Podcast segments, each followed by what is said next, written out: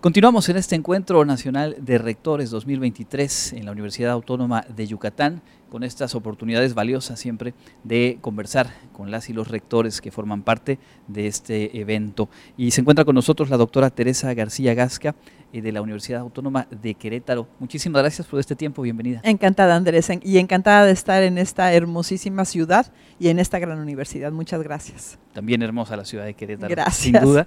Y este evento de magnitud que ya escuchábamos en la inauguración, incluso mayor en número de rectores que lo que se vivió en Valencia, España, que dio origen a esto. ¿Cuál es la sensación de encontrarse y de poder intercambiar en estos espacios las experiencias de las diferentes instituciones? Fíjate que es muy motivante porque creo que hoy nos atraviesan tiempos tiempos especiales a las universidades y al tema de educación superior en nuestro país. Nos atraviesa una transición tecnológica, como mencionábamos en el panel de hace ratito, una transición que nos está llevando a reflexionar y a deconstruir y reconstruir la forma en la que estamos trabajando en las aulas, en la que estamos generando desarrollo, eh, de conocimiento. Eh, y, repensar también cómo las universidades incidimos en la construcción del proceso de enseñanza-aprendizaje desde la educación básica.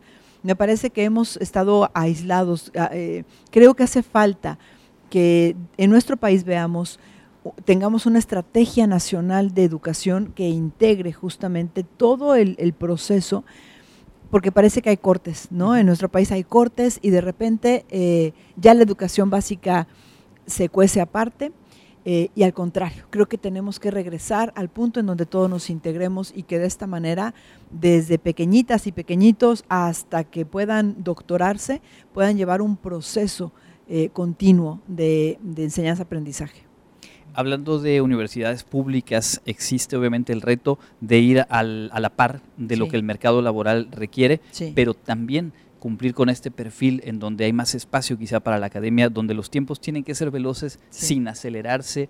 ¿Cómo lograr un balance? ¿Cómo construir ese equilibrio? Yo creo que eh, justamente tiene que, tiene que ir de la mano con, las exigencias actuales. Efectivamente, el campo laboral nos va poniendo, eh, nos va poniendo la pauta, pero no es lo único. También tenemos que buscar eh, cuáles son las áreas de oportunidad en donde las universidades podemos incidir, sobre todo para lograr una sociedad más justa e igualitaria.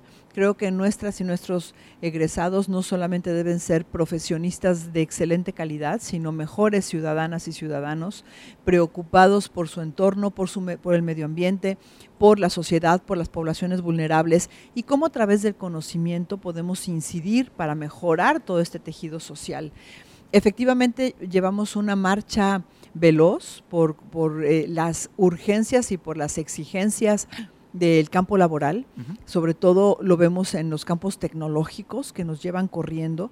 Y uno de los grandes aciertos desde mi punto de vista ha sido la inserción de la educación dual en nuestro país. Eh, en nuestra universidad, eh, cuando iniciábamos con la educación dual, pensábamos no solamente en, aquellas empresas o e, aquellos campos de orden tecnológico, sino también en los de orden social, es decir, las disciplinas de orden social y hemos tenido casos de éxito muy importantes. Me parece que el que las y los estudiantes se inserten en el campo laboral desde sus estudios les da un panorama completamente diferente y a los empleadores también les da un panorama diferente de quiénes son las, las personas que en el futuro inmediato van a llegar a, resolver los problemas que tienen.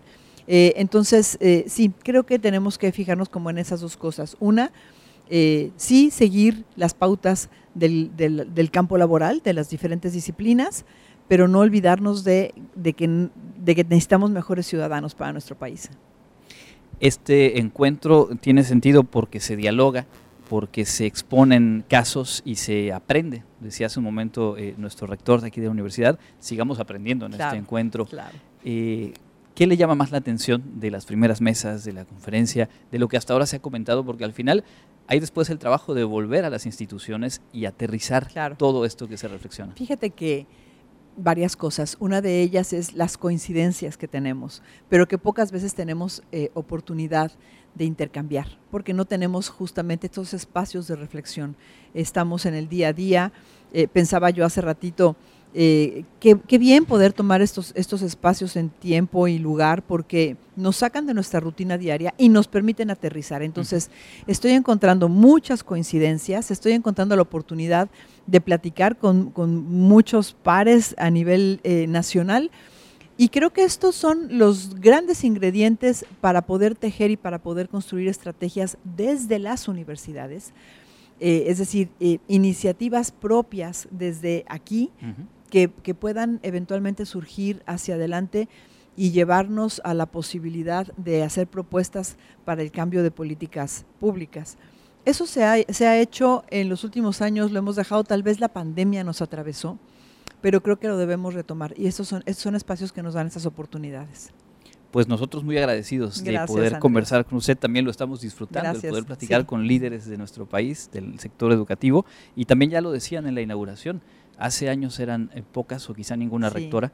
Qué ah, orgullo poder platicar con un usted. Un poquito más hoy y saber somos. que vamos avanzando poco a poco. Sí, somos ya un poquito más. Cuando yo llegué de las autónomas, nada más estaba la doctora eh, em, eh, León de, Ladrón de Guevara, perdón, este, Sara, que de la Veracruzana. llegué yo y éramos dos y hoy ya somos más. Entonces eso de verdad que también nos da mucho gusto pues es también un trabajo, resultado justo del empuje que se ha tenido. Sí, gracias. Y pues seguimos en esa ruta. Encantada. Muchísimas gracias, doctora. A ustedes, encantada. Muchas gracias.